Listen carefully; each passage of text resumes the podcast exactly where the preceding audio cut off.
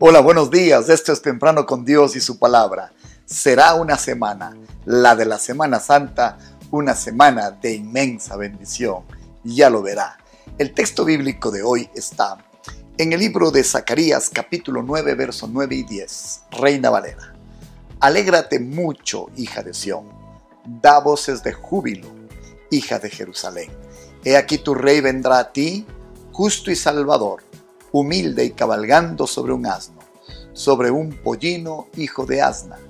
Y de Efraín destruiré los carros y los caballos de Jerusalén, y los arcos de guerra serán quebrados, y hablará paz a las naciones, y su señorío será de mar a mar, y desde el río hasta los fines de la tierra. Con ustedes esta mañana, en la última semana, así llamaremos a nuestro devocional de Semana Santa, las dos procesiones.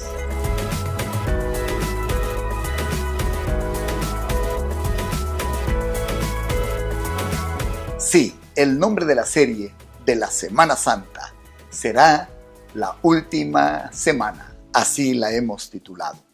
Y en la primera entrega comenzaremos revelando el tema del el día en el que el Señor entró en Jerusalén el domingo de Ramos. Esa entrega la hemos llamado las dos procesiones. En un momento entenderá por qué.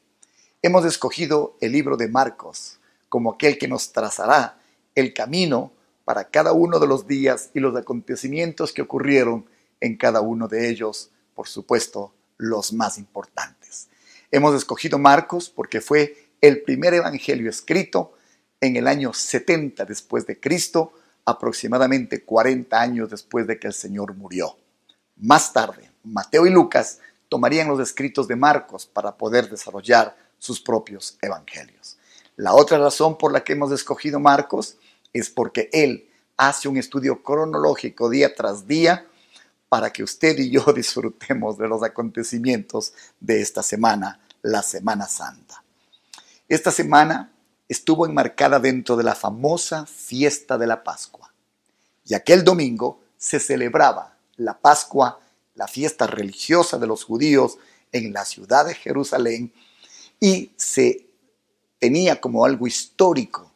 Por 1500 años se venía celebrando esta fiesta desde el éxodo de Israel, desde el imperio egipcio. Usted recordará cruzando el mar rojo. Entonces, ese día en Marcos 11.1 pasó esto. Leamos juntos. Cuando se acercaba Jerusalén, junto a Betfagé y a Betania, frente al monte de los olivos, Jesús envió dos de sus discípulos y les dijo, ir a la aldea que esté enfrente de vosotros. Y luego que entréis en ella, hallaréis un pollino atado en el cual ningún hombre ha montado. Desatadlo y traedlo. Y si alguien os dijere, ¿por qué hacéis eso? Decid que el Señor lo necesita y que luego lo devolverá. Fueron, hallaron el pollino atado afuera a la puerta, en el recodo del camino, y lo desataron. Y uno de los que estaban allí les dijeron, ¿qué hacéis desatando el pollino? Ellos entonces les dijeron cómo Jesús había mandado y los dejaron. Trajeron el pollino a Jesús y echaron sobre él sus mantos y se sentó sobre él. También muchos tendían sus mantos por el camino y otros cortaban ramas de los árboles y las tendían por el camino. Los que iban delante y los que iban detrás daban voces diciendo, Osana, bendito el que viene en el nombre del Señor, bendito el reino de nuestro Padre David que viene, Osana en las alturas. Lo que usted no sabe, y revisando un poco la historia de aquel tiempo, es que ese día hubo dos procesiones, una de campesinos y otra del imperio. Desde el este, la procesión de los campesinos bajaba desde el monte de los olivos y estaba, por supuesto, con su gran personaje subido en un asno, mientras todos vitoreaban la gloria del Señor. Eran seguidores que venían desde Galilea, desde Nazaret, que habían bajado hasta Jerusalén. Y en la entrada del primer día de la Pascua se está celebrando esta maravillosa experiencia de alabanza y gloria a Dios. Una procesión humilde, una procesión profunda, sensata, sentida, pero desconocida para el imperio romano. Una procesión sorpresiva quizás, nada grandiosa, nada expectante, pero vamos a ver que fue la que marcó el cambio de la historia.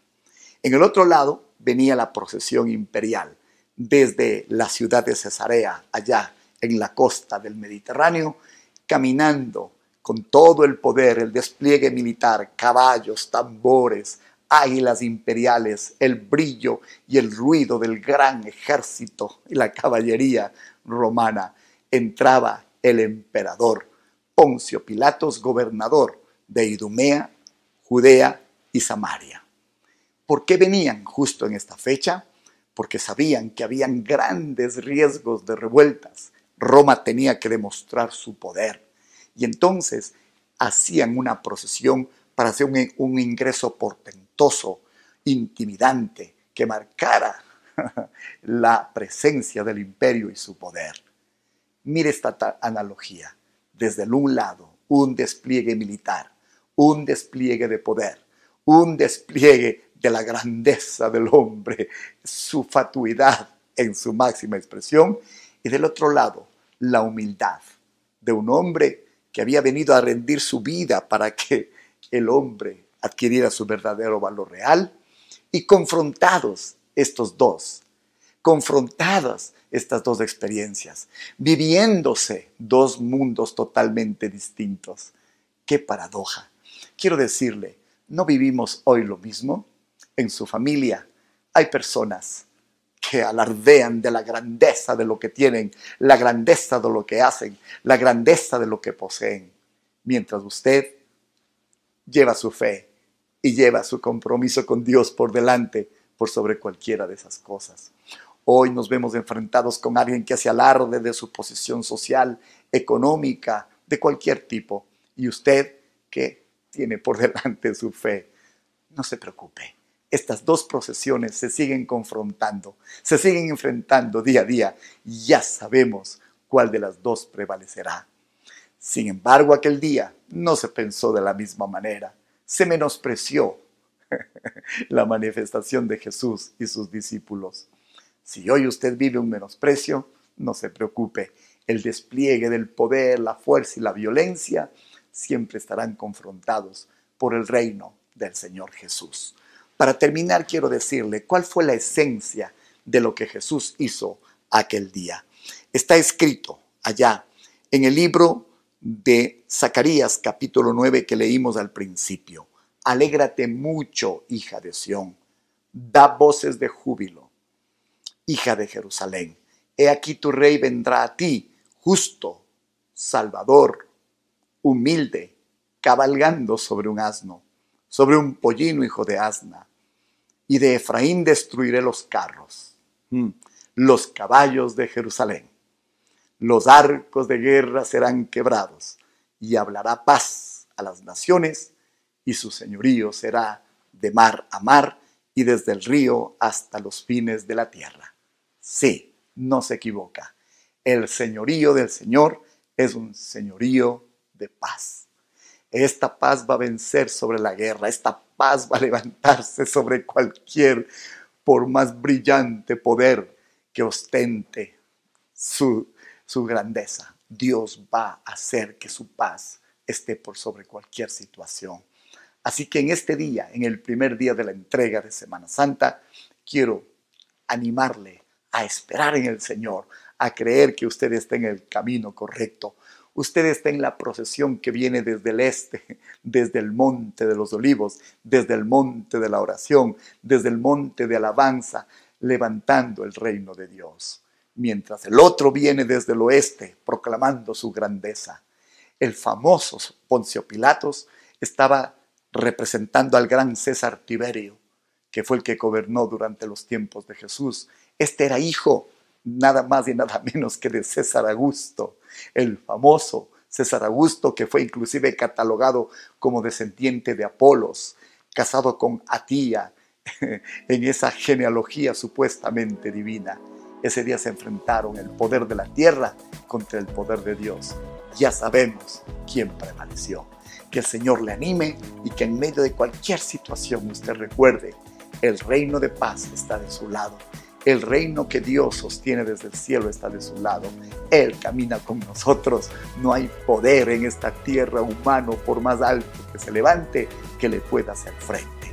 Que Dios le anime y que usted pueda estar seguro que Dios está de su lado y su reino, el reino de paz del Señor, está sobre su vida.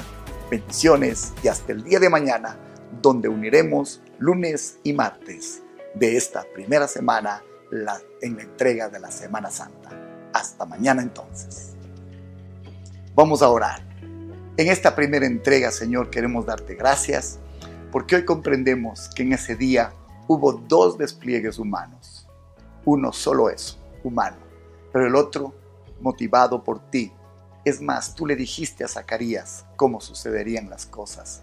Gracias que hoy todavía todo el tiempo se celebran dos procesiones. Gracias que estamos en aquella donde sacamos nuestros mantos, donde elevamos nuestra adoración y nuestra alabanza a ti, nuestro Dios. Gracias porque todo lo que enfrentaremos será derrotado, no importa su grandeza.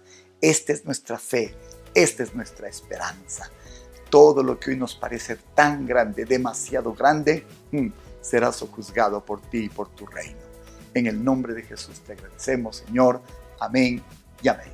Estamos en Comunidad de Fe y Barra en YouTube. Visítenos, suscríbase. Esta va a ser una semana maravillosa. Estamos también en Spotify. Síganos. Gracias por sus donaciones. El día de mañana nos veremos con el resumen de lunes, del día lunes y el día martes. No se lo pierda.